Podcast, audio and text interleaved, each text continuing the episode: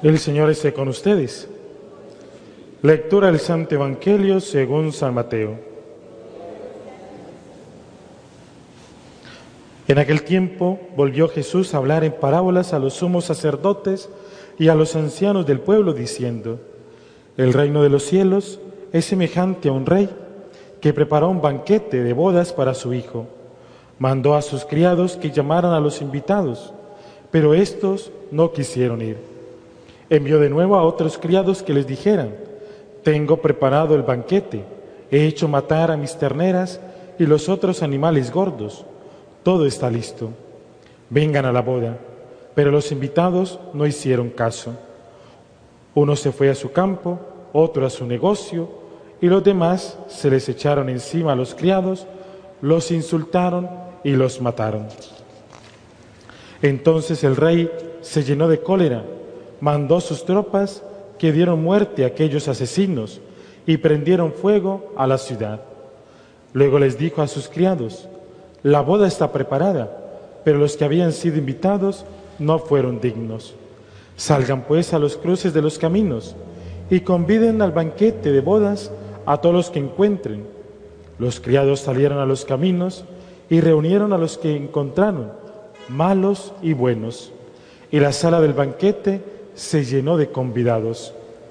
Cuando el rey entró a saludar a los convidados, vio, vio entre ellos a un hombre que no iba vestido con traje de fiesta y le preguntó, amigo, ¿cómo has entrado aquí sin traje de fiesta?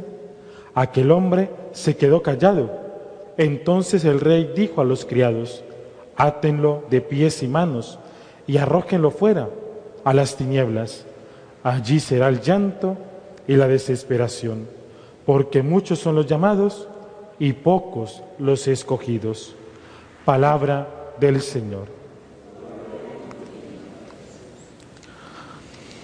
Este Evangelio que hoy nos presenta la liturgia no es un Evangelio para tener miedo. Es un evangelio para tener esperanza. Es un evangelio que nos llena de esperanza. Ese saber de que el banquete ha sido preparado, que el novio ya está listo también, que está todo listo para las bodas. Esas bodas son la vida eterna, lo que el Señor ha ido preparando. Dios ha ido preparando todo por amor, desde la misma creación del hombre. Todo ha sido iniciativa de Dios por su amor, por su bondad, por su generosidad. Él ha querido donarse, salir de sí mismo, salir a darse al hombre desde su creación.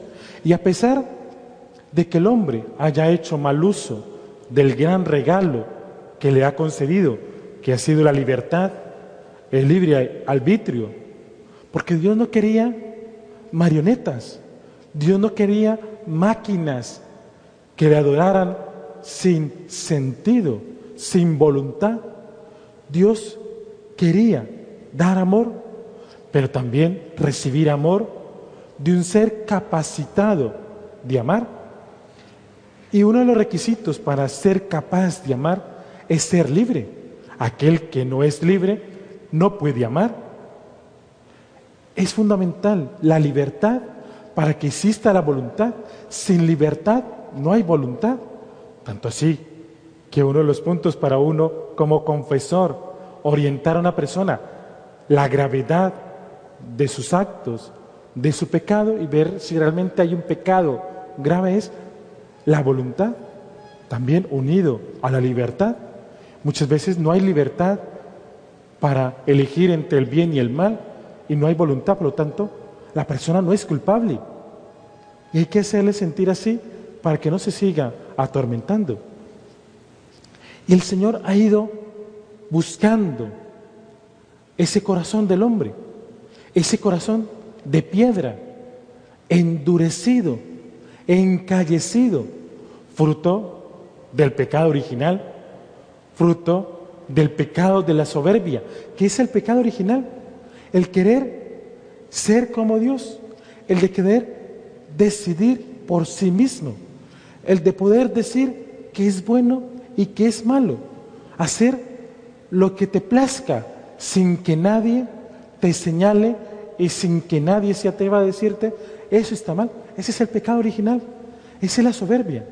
Y entre más se profundice en ese pecado de la soberbia, entre más nos creamos diosesillos, pues es donde hacemos lo que hacemos, se nos endurece el corazón. Es lo que el profeta Ezequiel nos ha dicho en la primera lectura. Ese Dios que manda mensajeros. El profeta Ezequiel es uno de los mensajeros que nos habla el Evangelio.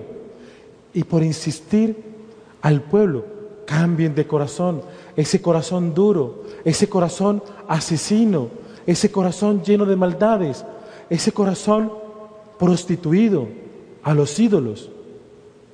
Pues recibió el castigo que nos dice el Evangelio que recibieron a los invitados, que fue la muerte.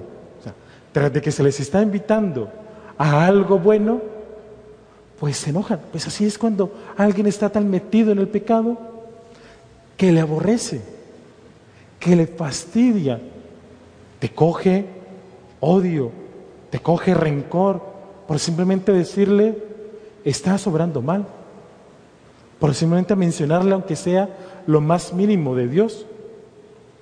Y se están privando pues de ese gran banquete. Termina el Evangelio diciendo, muchos son los llamados.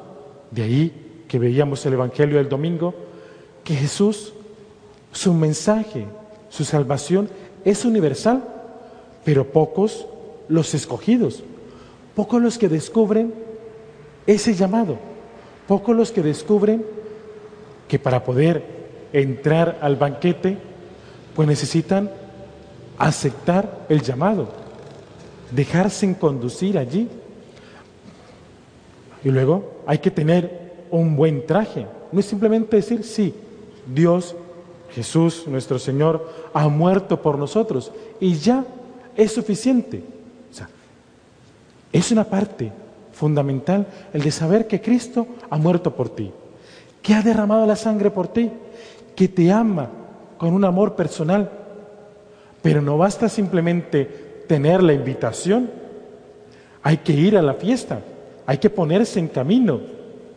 Ese ponerse en camino es querer andar detrás de Jesús, ese ir muriendo a ti mismo y ir haciendo lo que Jesús nos plantea que tenemos que hacer para ganar la vida eterna.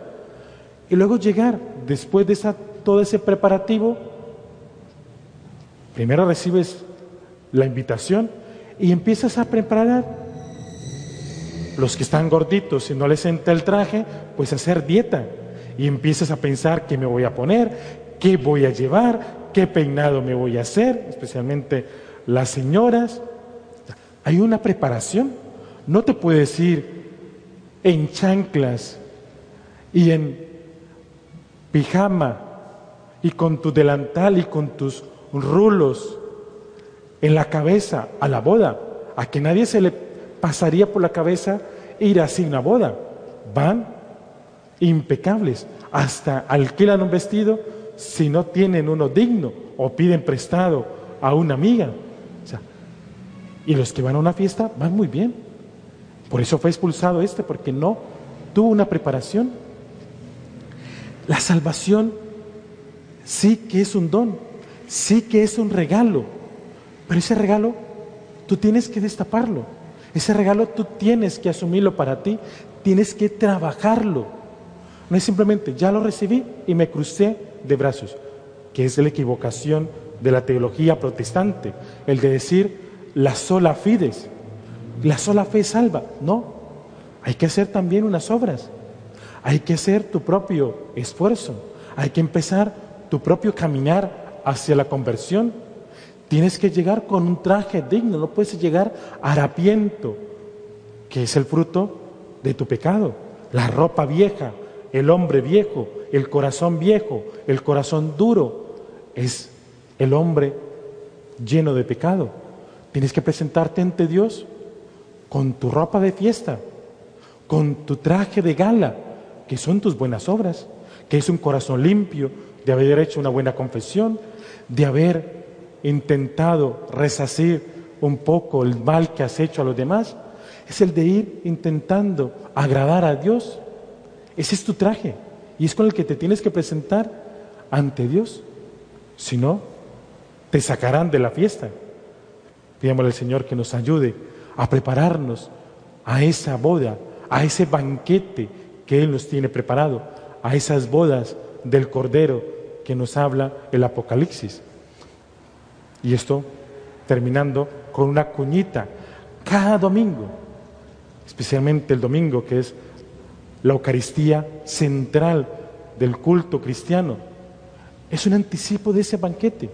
Cada vez que comulgas, cada vez que recibes al Señor, estás desgustando ya como si te mandaran una prueba de lo que se va a dar en ese banquete de las bodas, como si el dueño de la boda, como si el novio te mandaran a, pregustar, a ver, prueba este pastel si te gusta para poderlo servir en la boda.